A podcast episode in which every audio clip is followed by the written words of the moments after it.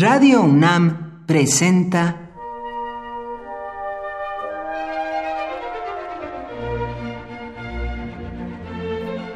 Cuaderno de los Espíritus y de las Pinturas por Otto Cázares.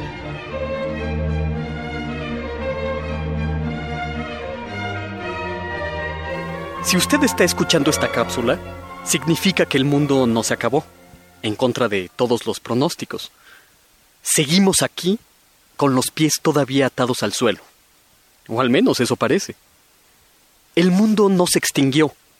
Y aquí estoy yo, como tantos otros, llevando como en el verso de Ovidio el infeliz hábito de este tiempo. Este comentario debería ser un canto a la nueva aurora, a esa aurora temprana de dedos de rosa de la que cantaba Homero. Un canto a esa aurora que avanza al encuentro de los hombres como una bella mujer de desnudo pecho, de la que cantaban los textos védicos. Un canto a la aurora, un canto al despertar bajo los dientes de un nuevo día, bajo los dientes de una nueva era. El mundo no se acabó, pero los focos rojos de la tragedia ecológica siguen prendidos. No hubo un poético diluvio universal, pero pronto, eso sí, con mucha certeza, nos llegarán al cuello todo tipo de desechos químicos e industriales.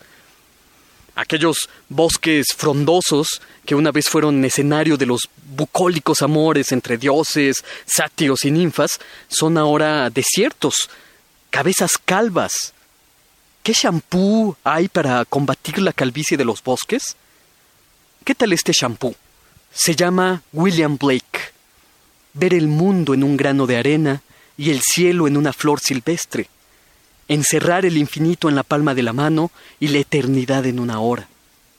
Ver el cielo en una flor silvestre. He aquí una clara visión de ecosistema. No hay cielo posible sin una flor silvestre. ¿Por qué con inquebrantable periodicidad la tierra reverdece y nacen las flores y los frutos es quizás el más grande de los misterios?